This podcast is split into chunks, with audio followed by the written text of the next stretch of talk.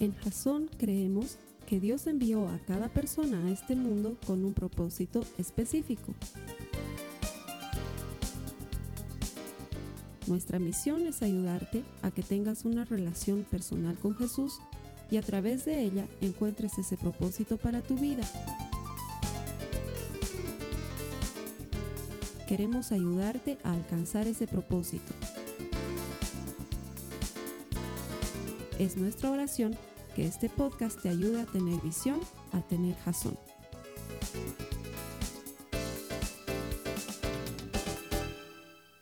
Son dos semanas en las que el, el, Señor nos ha estado revelando en la carta de Pablo algunas pistas de lo que, deben ser esa, de lo que debe ser esa clave secreta para vivir esa vida plena y abundante que Jesús ha comprado para nosotros en la cruz del Calvario. No olvides el contexto. Pablo ya está viviendo esto, pero desde la cárcel. Es una persona que en una de las situaciones más difíciles de su vida aún tiene la capacidad de hallar gozo y esperanza en Jesucristo pese a las dificultades. La primera semana aprendíamos eso, la segunda semana, es decir, la semana pasada, entrábamos un poquito más en la clave secreta y entendíamos cómo el Señor Jesús es el centro de todo, Él es el centro de todo y nosotros somos ciudadanos de ese centro. Y si vivimos como ciudadanos de ese centro, gozamos de los privilegios y los beneficios de esa ciudadanía, al mismo tiempo que tenemos las obligaciones las obligaciones, las responsabilidades que corresponden a vivir en esa ciudadanía. Hoy vamos a entrar un poquito más denso porque Pablo de a poquito está entrando en algo más fuerte todavía, algo más profundo todavía y nos lo va a revelar en el capítulo 3 de Filipenses. Como toda esta serie está girando en torno a esta idea de películas de espías y cosas así que tienen que ver con pistas y claves y encontrar un poquito más y un poquito más, Tal vez se te venga a la cabeza alguna de esas películas, tal vez hayas visto como yo las películas de Misión Imposible. ¿Alguna vez has visto estas? De hecho era una serie de los 70, yo la veía cuando era chiquito, seguía teniendo la misma musiquita y era muy emocionante, me parecía eh, impactante cuando era chiquito cómo se sacaban una máscara y eran otra persona, era wow. Y luego eso se volvió una película y luego se volvió una franquicia de películas con el genial Tom Cruise, que pese a la edad que tiene, sigue haciendo cosas espectaculares, salta de aviones y de edificios y cosas increíbles el hombre.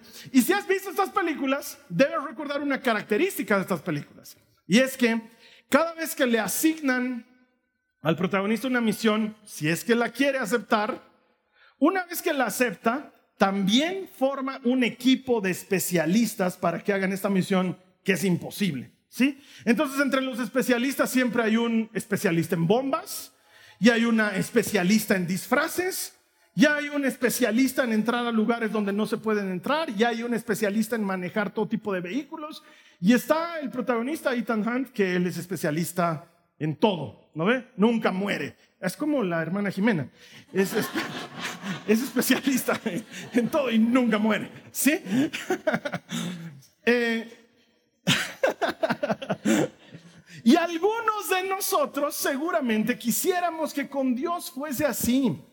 Nos encantaría que cuando Dios nos llama a servirle y a trabajar con Él y para Él, tome en cuenta nuestras habilidades, algunas cosas que hemos hecho bien en la vida, algunos.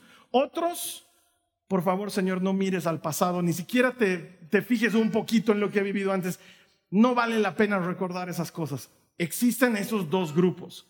Los que tenemos algo que pensamos que puede servir y los que nos sentimos completamente inútiles cuando el Señor nos llama. En ambos casos hay una buena noticia. Mira lo que dice la palabra del Señor en 2 de Corintios en el capítulo 5 en el verso 17. Dice, esto significa que todo el que pertenece a Cristo se ha convertido en ¿qué dice ahí? Una persona nueva. Despierten hermanos, es más divertido cuando predican conmigo. La vida antigua ha pasado, una nueva vida ha comenzado. Es una gran noticia. Lo que el Señor te está diciendo es, no importa si lo que has vivido antes es malo o bueno, no importa si no calificas o estás sobrecalificado. Cuando vienes a Cristo, eres una nueva criatura. Todo lo anterior ha pasado. Hay algo nuevo para ti. Y para muchos de nosotros es importante recibir esa noticia hoy, porque más de uno vive dándole vueltas a su pasado. ¿Sabes qué? Es verdad que el pasado muchas veces contiene las llaves para abrir una puerta hacia algo mejor en el futuro. Pero también es verdad que muchas veces nos colgamos del pasado y eso se vuelve nuestra ancla y nuestro pretexto para no movernos hacia algo mejor que el Señor tiene para nosotros.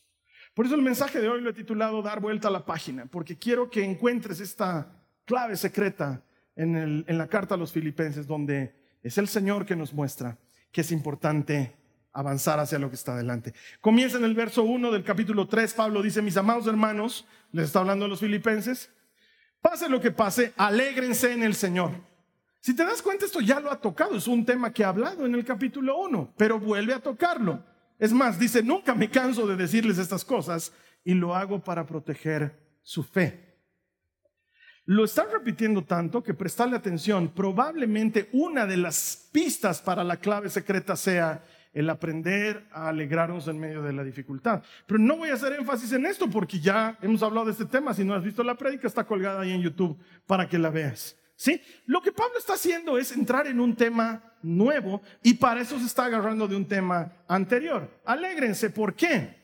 Porque Pablo está temiendo lo que pasa en Filipos. Te he contado, Filipos es una ciudad importante, muy nacionalista, llena de ejércitos listos para ser mandados a distintas regiones del imperio romano. Entonces la mayoría, la abrumadora mayoría son gentiles, es decir, gente que no era judía. ¿Sí?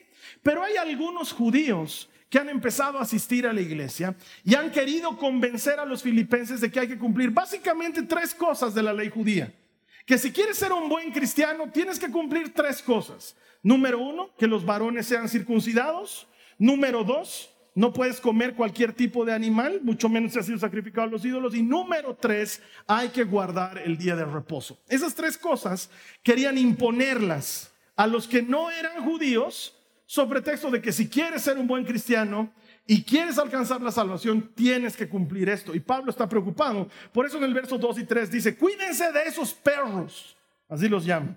De esa gente que hace lo malo, esos mutiladores que les dicen que deben circuncidarse para ser salvos.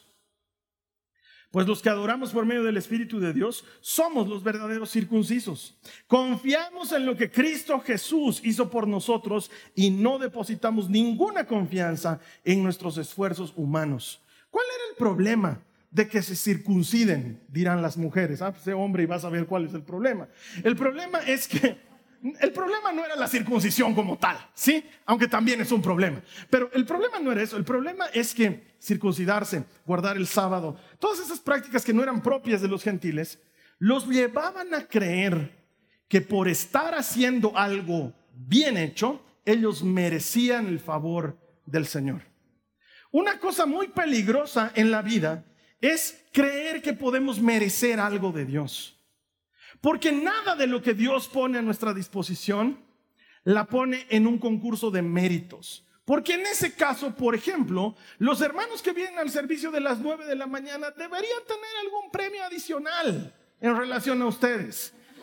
Ustedes, panchos, en domingo le pegan la dormida hasta las 10 y cuarto, ¿no? En cambio, sus hermanitos se levantan a las 7 de la mañana para estar aquí puntuales a las 9. Algo debería valerles en premio. ¿verdad? Es más, hasta tú deberías tener un premio adicional si has llegado a las 11, porque hay hermanos que llegan a las 11:45. A esos gentiles incircuncisos hay que hacerles algún tipo de... Pero nosotros, no, Carlos, nosotros llegamos al principio de la alabanza. ¿Te das cuenta cuál es el peligro del mérito?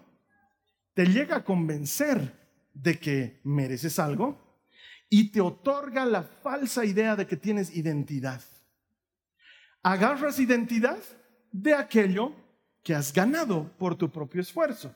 Y para Dios eso no es importante. Él no quiere que vivamos en ese tipo de vida porque los méritos a la corta o a la larga generan una esclavitud. Te hacen creer que eres alguien que no eres y vives tratando de lograr cosas. Y la locura del Evangelio es que es gratis, es gratuito, no es por méritos. No sé si has notado cierta ironía en el tema de buscar trabajo. ¿Alguna vez has buscado trabajo, has buscado empleo? ¿Has notado las ironías de buscar empleo? Por ejemplo, Antes había algo que se llamaba periódico. La gente buscaba en el periódico avisos de contratación de personal. Es ilógico lo que encuentras ahí. Se necesita una persona entre 20 y 25 años con 5 años de experiencia mínimo en cargos similares. ¿Cómo puede tener 5 años de experiencia si tiene 20? A sus 15 años estaba pateando pelota. O sea, realmente no es lógico lo que sucede. Por un lado hay eso, o por el otro lado hay cosas igual de locas como una persona de mi edad se presenta a un trabajo, presenta su currículum y te dicen, estás sobrecalificado. Nosotros estamos buscando un junior más junior. Y sabes qué, créeme, muchas veces yo busco empleo. Necesito otra fuente de ingreso, entonces busco algo que trabajar y me dicen, no, qué currículum. Está sobrecalificado. Necesitamos alguien más junior. Yo quiero trabajar de junior.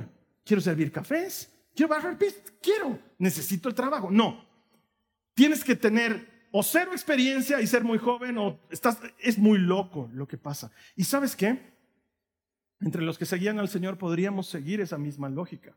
Si te pones a pensar, todos los que llamó Jesús a ser sus discípulos, era gente sin un buen currículum. Eh, pescadores, cobradores de impuestos, eso es muy poco porque eran enemigos de los judíos. Eh, sicarios, eh, no sé, gente de pueblo, albañiles, eh, carpinteros, gente de pueblo. Todos ellos estaban descalificados y Jesús los llama a ser discípulos. Pero por el otro lado lo tenemos a Pablo. Él no era gente de pueblo. Él había estudiado en las mejores universidades y colegios. Él había sido el abanderado de su curso. Lo habían nombrado jefe de banda. Él era lo mejor de lo mejor. Entonces él estaba sobrecalificado, ¿sí? A mí eso me da esperanza, porque ambos lados del espectro te muestran que cuando Jesús te va a escoger, no te escoge por eso. Mira lo que dice Filipenses capítulo 3, los versos 4 al 6. No nos vamos a mover del 3, ¿sí? Dice, aunque si alguien pudiera confiar en sus propios esfuerzos, no olvides que Pablo está hablando de no confíes en tus propios esfuerzos. Pero dice, si alguien pudiera hacerlo, ese soy yo. De hecho, si otros tienen razones para confiar en sus propios esfuerzos, yo las tengo más aún. Fui circuncidado cuando tenía ocho días de vida. Soy un ciudadano de Israel de pura cepa y miembro de la tribu de Benjamín un verdadero hebreo como no ha habido otro. Fui miembro de los fariseos quienes exigen la obediencia más estricta a la ley judía. Era tan fanático que perseguía con crueldad a la iglesia. Y en cuanto a la justicia, obedecía la ley al pie de la letra. O sea, lo que Pablo está diciendo es, si a alguien tendría que elegir Jesús por méritos, aquí está tu, tu elegido, papá tómame, soy tuyo. Eso está diciendo Pablo. De hecho, a muchas personas cuando leen estos pasajes dicen, ay, este era medio hechos a los cascos, ¿no? Medio... ¿Tiene de qué? Date cuenta, o sea, no es por mala onda, pero Pedro con dificultad estaba viendo las cuentas de si le habían comprado 15 peces o 12 peces. Este hombre se había aprendido la Torah desde que tenía 5 años, ¿me entiendes? O sea, es otro nivel. Pablo está diciendo, si alguien va a confiar en sus méritos, créanme, yo podría confiar en mis méritos. El problema es que los méritos no sirven y Él lo sabe porque sabes que Dios nunca te elige por quien eres. Él te elige por lo que vas a hacer cuando Él trabaje contigo. Creo que alguien no me ha escuchado.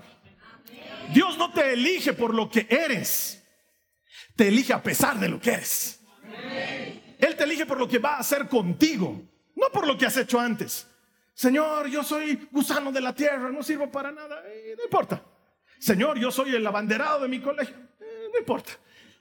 Ambos tienen cabida. No te estoy eligiendo por abanderado o por mugroso gusano. Te estoy eligiendo por lo que puedo hacer contigo y a través de ti cuando aceptes mi llamado. Esa es una buena noticia para todos nosotros, porque hay esperanza. Él te elige por algo especial. Les he dicho que estoy viendo esta serie que se llama The Chosen. Si no la estás viendo, vela. Ay, hermano, tiene contradicciones bíblicas. Ven, vamos a charlar, invítame un café, te voy a explicar cero contradicciones. Todo bien con la serie. Hay una parte que me emociona mucho. Están reunidos los discípulos con Jesús. Los va a mandar de dos en dos a predicar a las aldeas vecinas. Y de pronto ellos se dan cuenta que la tarea que se les, está, asignando es muy grande para ellos, porque hasta ahora el que ha estado predicando y sanando enfermos ha sido Jesús. Pero ahora Jesús les dice, ahora ustedes vayan, prediquen y sanen enfermos, como si uno supiese, ¿no ve? Así que, bueno, se iré y sanaré enfermos. O sea, ellos están abrumados con tamaña noticia. Y uno de ellos dice, es lo que tenemos que hacer después de todo. No tengo a dónde volver. Lo mira otro de los discípulos y le dice, sí, ya no somos lo que éramos. Y tiene razón. El, cobrador de impuestos ya no cobra impuestos. El pescador ya no pesca. El celote ya no es un sicario, ya no mata a nadie. De pronto esa gente que tenía oficio y que tenía identidad ya no es lo que era. Porque cuando vienes a Cristo, las cosas viejas pasaron todas son hechas nuevas. Ni tú ni yo ya no somos lo que éramos. Ese engaño no puede volver a nuestras vidas. Ya no somos lo que éramos y Él no te ha elegido por lo que eras, Él te ha elegido por lo que va a hacer contigo. ¿Recuerdas el testimonio del Miguel la semana pasada aquí, este chico que es misionero ahora en el África? Una parte de su testimonio que me conmovió hasta las lágrimas. Me tenía que aguantar de llorar. Con lo llorón que soy, me tenía que aguantar ese rato. Em, el Miguel decía, y es la verdad, quizás no conoces muchos aspectos de él, yo de hecho lo conozco desde chiquito. Ese chiquito habrá sido un borrachín y todas esas cosas, pero era excelente, era muy buen alumno, era el guaripolero de su colegio. No sé si sabes qué significa eso, pero la banda de su colegio tiene una banda de guerra, tamborcitos y esas cosas, y él era el guaripolero. Para ser guaripolero no es así nomás en ese colegio. Tienes que ser buen alumno, Tienes que tener algo académicamente que ofrecer, pero además tienes que ser alto, corpulento y velludo. O sea, no, no puedes, no es cualquierita. Tú lo has visto, el chango es súper simpático. Entonces tú lo veías marchar ahí con su, con su traje azul y blanco y su guaripola y decías, oye, este chico es simpático, no sé por qué lo veo simpático. y cuando ha empezado a estudiar, porque ha estudiado negocios internacionales, ha sido el más destacado de su curso. Era un gran alumno. Y conoció a Cristo. Después de venir a la iglesia obligado por su mamá, en algún punto conoció a Cristo más profundo de lo que lo había conocido en la iglesia. Y empezó a hacer cosas que hacen los cristianos, salir a evangelizar, sanar enfermos, cosas que hacen los que creen en Jesús. ¿no? Eh, y en eso, él montó una empresa. Le iba bien exitoso, ganaba dinero, tenía un buen auto. Estaba a punto de comprarse una gasolinera, nunca me olvido esa charla que tuve con él. Carlos, ¿ah, qué dices? Me compro la gasolinera, con eso tengo el futuro asegurado. Y yo le dije, bro, comprate la gasolinera. Es más, no necesitas un socio para tu gasolinera. No, está sobrecalificado. Ah, otra vez. Y él lo ha contado la semana pasada. Esta es la parte del testimonio que me conmueve. Él ve a una mujer que trabajaba en África y él dice, ella dice, hay espacio para quien quiera hacer lo mismo. Y de pronto, dice él, el auto nuevo ya no importaba. Y la empresa ya no importaba. La gasolinera ya no importaba. Solo importaba darle mi vida a Cristo. De pronto algo, ¡pum!, cambia en tu mente.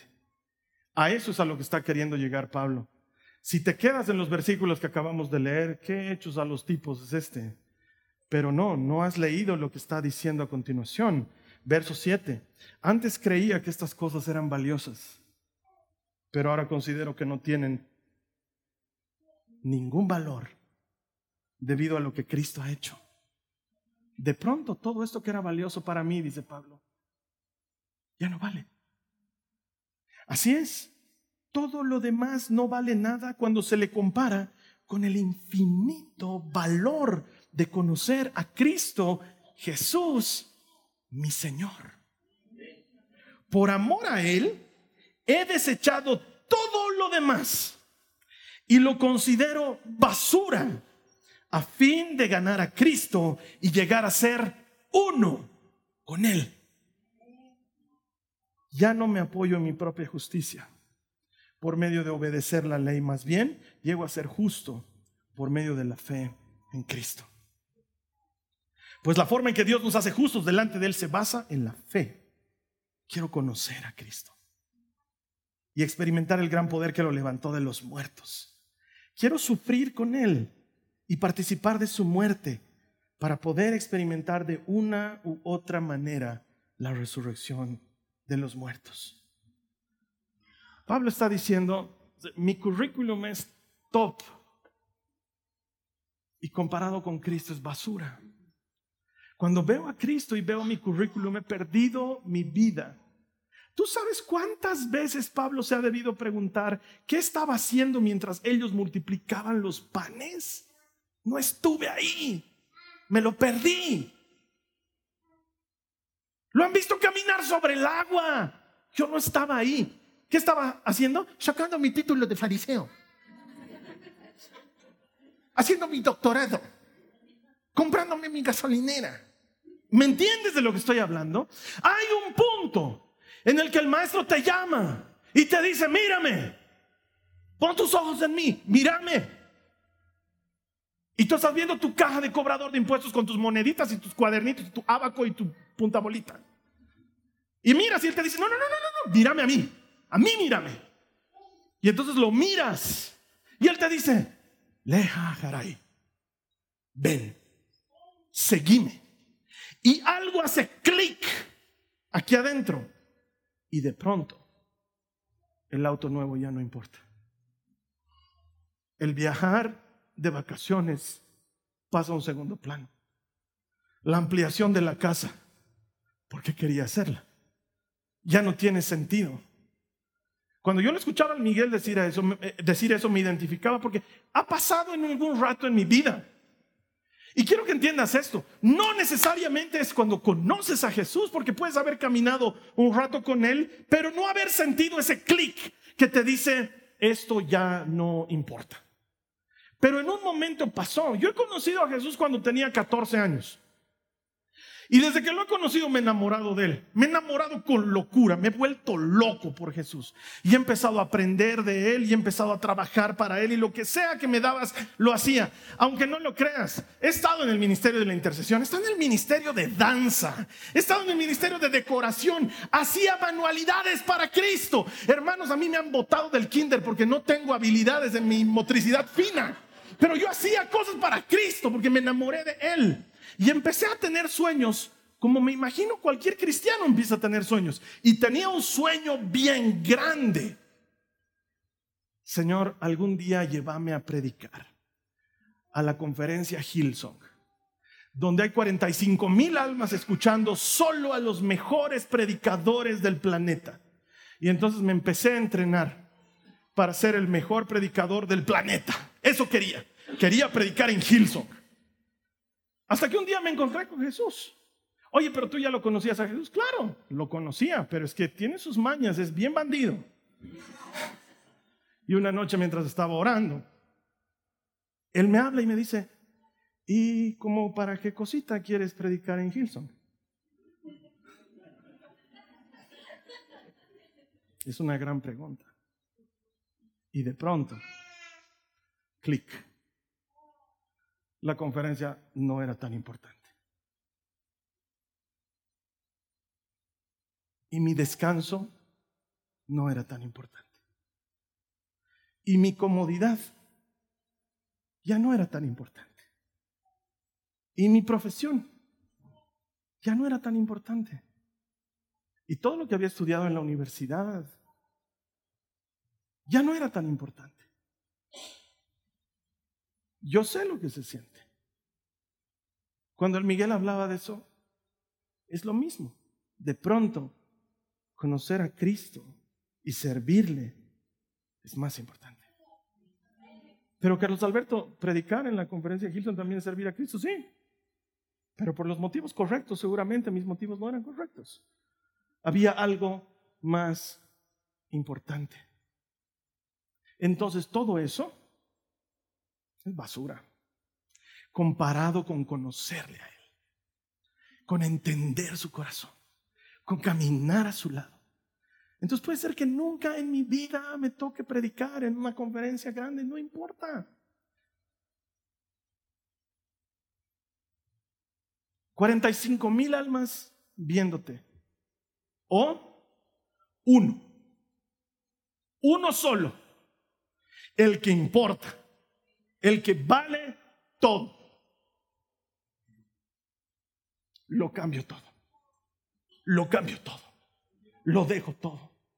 Es, como, es como esta vieja canción que alguna vez te le he mencionado, que cantábamos cuando íbamos a la misa, porque en algún punto todos hemos sido católicos. Amén.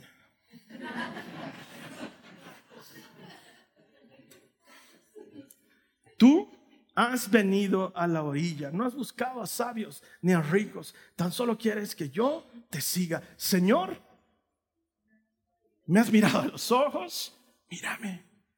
Y sonriendo has dicho mi nombre. ¿Qué he dejado? ¿Qué he dejado? ¿Una barca? ¿Unas redes? Y hay muchos que han dejado una barca, unas redes, pero a veces te toca dejar el auto bueno, la gasolinera, y la dejas. Porque al lado de Cristo, el auto vale lo que las redes valen, la gasolinera vale lo que la barca vale, porque comparado con conocer a Cristo, todo adquiere una dimensión diferente. Y quizás tú me digas, Carlos Alberto, yo todavía no he sentido ese llamado y yo te voy a decir, no te desesperes.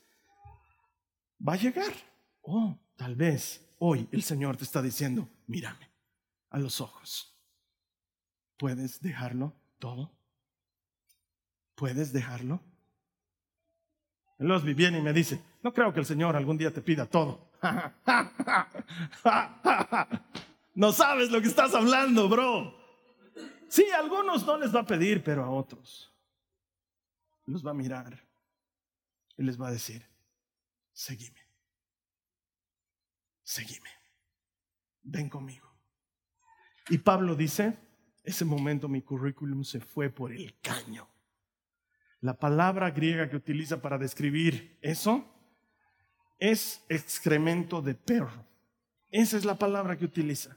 Y solo aparece una vez en la Biblia en esa carta. Nunca más. Nadie utilizó tremenda grosería.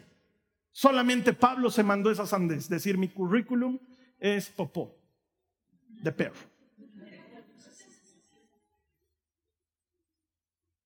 Porque cuando te chocas con la cruz, como dice esta canción, es imposible chocarse contra tu cruz y seguir siendo igual. No se puede. No se puede. Pablo está diciendo eso. No se puede. ¿Sabes que en el fondo todos tenemos un prontuario? Algo que no quisiéramos que Jesús escarbe. Es más, por favor, Señor, no vayas a esa parte del pasado, porque ¿para qué vamos a soy nueva criatura? Las cosas viejas pasaron, todas son hechas nuevas. Aleluya.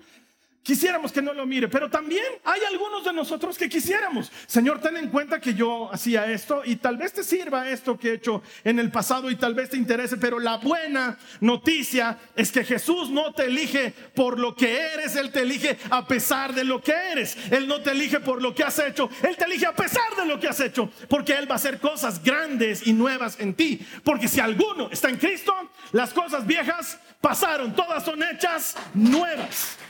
Esa es la buena noticia. Entonces, por amor al Señor, dale vuelta a la página. Ya dale vuelta a la página. Pablo dice, no quiero decir que haya logrado estas cosas, ni que ya haya alcanzado la perfección. No me malentiendan, pero sigo adelante, a fin de hacer mía esa perfección para la cual Cristo Jesús primeramente me hizo suyo. No, amados hermanos, ¿qué dice ahí? No lo he logrado, pero me concentro únicamente en esto, solo en esto, una sola cosa. Olvido el pasado y fijo la mirada en lo que tengo por delante. Y así avanzo hasta llegar al final de la carrera para recibir el premio celestial al cual Dios me llama por medio de Cristo Jesús lo que hago es doy vuelta la página. Doy vuelta a la página, ya no me fijo en la anterior. Porque hay un hermano que dice, es que hermano, si supieras mi vida, si conocieras mis sentencias, dale la vuelta a la página. ¿Qué andas mirando en eso? Pero hay el otro hermano, la otra hermanita que dice, yo era la mejor de mi curso, siempre he sido una buena alumna, siempre he sido responsable. ¿Sabes qué? Ya superalo, da vuelta a la página. Ninguna de las dos cosas valen delante del Señor. Ay, es que a mí me han abusado cuando era chiquito, no sabes lo que me han hecho. Entiendo, doloroso, ya dale la vuelta a la página. Ay, es que no conoces a mi marido, me tortura, me lastima. Sí, pero ya no estás con él. Dale la vuelta a la página. ¿Qué has? Sabes que algunos de nosotros estamos dando vueltas tanto alrededor de Jericó. Nadie nos ha avisado que los muros ya cayeron. Le hemos hecho un surco alrededor a Jericó y seguimos dando vueltas alrededor de ese muro. He venido esta mañana a decirte de parte del Señor, dale vuelta a la página. Hay algo adelante que te está esperando. No lo estás viendo porque sigues mirando las cosas del pasado. Ay, es que yo cuando era joven era lindo. Ya no eres. Da vuelta a la página. Listo. Es que yo cuando era, listo, ya pasó, da vuelta a la página. Es que tanto he sufrido, tanto he llorado, tanto he padecido. Listo, pasó. Dale vuelta a la página. Una sola cosa hago. Miro al frente. Me olvido lo de atrás, miro al frente. ¿Por qué? Porque lo que Cristo tiene para mí adelante es mejor que lo que yo podía ofrecerle allá atrás. Él no te elige por lo que hiciste, Él te elige por lo que va a hacer contigo más adelante. Ya dale la vuelta a la página. Mira lo que dice el Señor en Isaías 43, en los versos 18 y 19. No recuerden las cosas anteriores. ¿Qué dice ahí? No recuerden las cosas anteriores. ¿Qué cosa, Isaías? No recuerden las cosas anteriores. Ni consideren las cosas del pasado. Yo hago algo nuevo. Ahora acontece. ¿No lo perciben? Aún los en los desiertos haré camino y ríos en los lugares desolados. A muchos cristianos les gusta decir, lo mejor está por venir. Pero yo creo que lo mejor ya ocurrió en la cruz del Calvario. Y porque lo mejor ya ocurrió, lo que viene por delante seguro es bueno, porque lo mejor ya sucedió en la cruz. Yo eso no lo podía pagar y Él ya lo pagó por mí. ¿Qué hago mirando atrás? ¿Qué hago mirando atrás? Se ha vuelto cómodo. Eso es lo que pasa. Se ha vuelto cómodo tener algo a que echarle la culpa por las cosas que vivo hoy. Y sabes que yo lo creo. Muchas cosas del pasado tienen llaves para el futuro, pero ¿sabes qué? Si te quedas a vivir en el pasado, te pierdes lo nuevo que el Señor tiene para ti. Entonces Pablo mira su pasado brillante. No era el pasado de Mateo o de Pedrito que con las disculpas, pero la Biblia dice que eran unos idiotas. No te lo digo en mala onda. La palabra griega que utiliza Hechos de los Apóstoles para describir a Pedro y a Juan es idiotez. De esa palabra deriva en español la palabra idiotas. ¿no O sea, no hay mucho donde interpretar esa escritura. Están hablando los fariseos y dicen, oye, estos que acaban de sanar al paralítico a la entrada del templo son unos idiotas. Eso es lo que dicen. ¿Qué significa idiotez en griego? Significa una persona que no ha tenido estudios ni formación previa. Entonces, cada vez que tú le dices idiota a alguien, lo que le estás diciendo es no has estudiado nada. Vuelve a tercero básico, digamos, algo así. Pablo podía decir, comparado con esos idiotas, bro, graduado con honores. Pero ¿qué dice Pablo? No sirve de nada. Porque sabes qué? A Pedro no lo ha llamado por idiota ni a mí por sobrecalificado. Nos ha llamado por lo que va a hacer con nosotros más adelante. Entonces, deja de mirar el pasado ya dale vuelta a la página. Muchas veces el pasado tiene algo bueno, pero si te quedas a vivir en él, te pierdes de lo que Dios tiene para ti más adelante. Termino con una historia. Había un hombre que todas las mañanas salía de su casa para ir a trabajar. Se alistaba temprano, salía de su casa y tomaba el camino de la derecha, que es el que lo, llevaba cerca del Pumacatari. Tomaba su pumita y se iba a su trabajo. Para los que me ven del exterior, un Pumacatari es un bus de transporte masivo aquí en la ciudad de La Paz. Era su rutina todos los días. Sales de la casa, te alistas, vas por la derecha, llegas a la parada del Puma, tomas el Puma y vas a tu trabajo. Un día sale de su casa, día uno, toma el camino de la derecha, está distraído en las cosas de la vida, su celular y esas cosas. Y no se da cuenta que había un hueco enorme, gigantesco en todo el camino. Y como está en el celular, sigue caminando y se entra en el hueco. Sus lentes vuelan, el celular sale, el maletín, la chamarra y el otro. ¿Y qué? No, qué rato se para, se sacude, busca lo que queda de los lentes, ve el celular y dice, ¿quién ha hecho este hueco? ¡Qué grave! Avisen pues que hay hueco. Y arrastrándose sale y toma su pumita y va a su trabajo.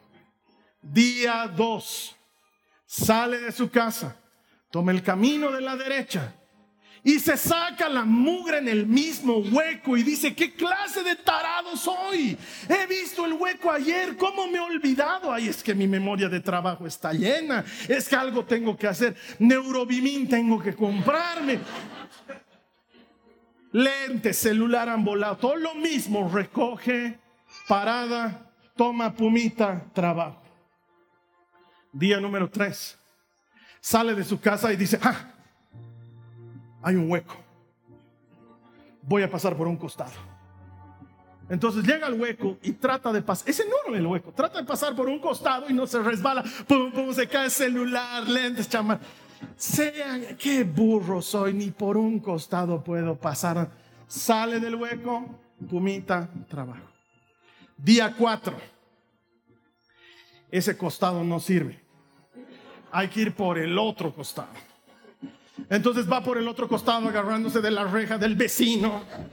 Y se resbala y se cae, se saca la mugre, se abre la frente, sangre, todo mal. Qué tarado, qué animal soy. Es que no puedo, ¿por qué este hueco? ¿Quién ha abierto? Voy a quejarme en la alcaldía, ¿por qué no avisa? Todo lo que pasa, las quejas, el grito, la lloradera en el trabajo. ¿Qué te ha pasado, hermano? Un hueco, hermano, cuatro días seguidos me caí, que. Todo. Día número cinco sale de su casa y toma el camino que va por la izquierda. Y fin del problema.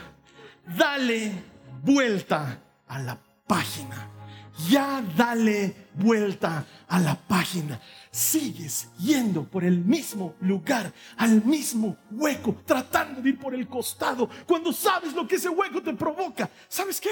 Anda por la izquierda Llama a un yango, haz algo diferente, deja de ir por el mismo lugar.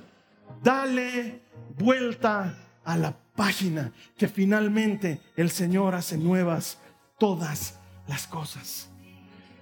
Ay, pero es que yo quisiera que sea como antes, Carlos Alberto. Yo antes vivía en Cochabamba, era feliz. Sonso, ¿para qué te vienes a La Paz y Cochabamba es el paraíso? ¿Para qué te vienes? ¿Quién te dijo? sí, quiero volver a Cochabamba para ser feliz como antes. Y vuelves a Cochabamba y no es lo mismo. Alguien te lo tiene que decir. La vida nunca más va a ser la misma. Ay, yo quisiera que sea como cuando mis hijos eran chicos. Y ya no son. Y nunca más será igual. Ni con los nietos, que por cierto los nietos son el premio que Dios le da a los padres que no mataron los hijos que merecían haber muerto. Tú te aguantas, los mantienes con vida, el Señor te va a premiar con nietos. Es un premio el Señor. Pero no va a ser lo mismo.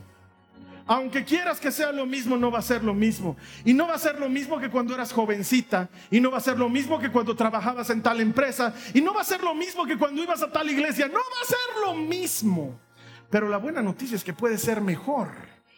Lo único que necesitamos es poner nuestros ojos en Cristo, creerle dar vuelta a la página y seguir caminando hacia lo que Él tiene para nosotros adelante. Alguien que diga, amén.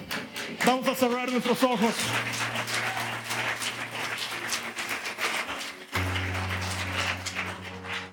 Quiero invitarte a cerrar tus ojos. Hay alguien que esta mañana tiene que tomar la decisión de dar vuelta a la página. Ya llegó el momento. Ya le has estado dando muchas vueltas a darle vuelta a la página. Has encontrado todos los pretextos para ir por el mismo hueco otra vez. ¿Qué tal si hoy lo haces.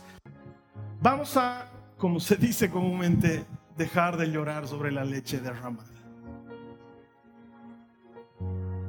Y vas a hacer esta oración conmigo. Dile al Señor Jesús, Señor Jesús, gracias por esta palabra clara, fuerte. La tomo, es para mí. Te pido que me des fuerzas. Dile, dame fuerzas porque la decisión que voy a tomar requiere coraje. Dame fuerzas. Y hoy, en el nombre de Jesús, doy vuelta a la página. Mírate a ti misma, a ti mismo dando vuelta a la página y dile, doy vuelta la página. Dile, doy vuelta la página. Las cosas viejas pasaron, todas son hechas nuevas. Gracias por llamarme. A pesar de quién soy, eso no te importa. Lo que te importa es lo que vas a hacer a partir de ahora. En el nombre poderoso de Jesús y el pueblo dice... Esta ha sido una producción de Jason Cristianos con propósito. Para mayor información sobre nuestra iglesia o sobre el propósito de Dios para tu vida, visita nuestro sitio web www.jason.info. Allí encontrarás muchos recursos para animarte en tu relación con Dios, enseñanzas, nuestro blog, prédicas y mucho más. Te lo deletreamos www.jazon.info. También puedes visitarnos en nuestro sitio en Facebook www.facebook.com barra Que Dios te bendiga abundantemente. Muchas gracias.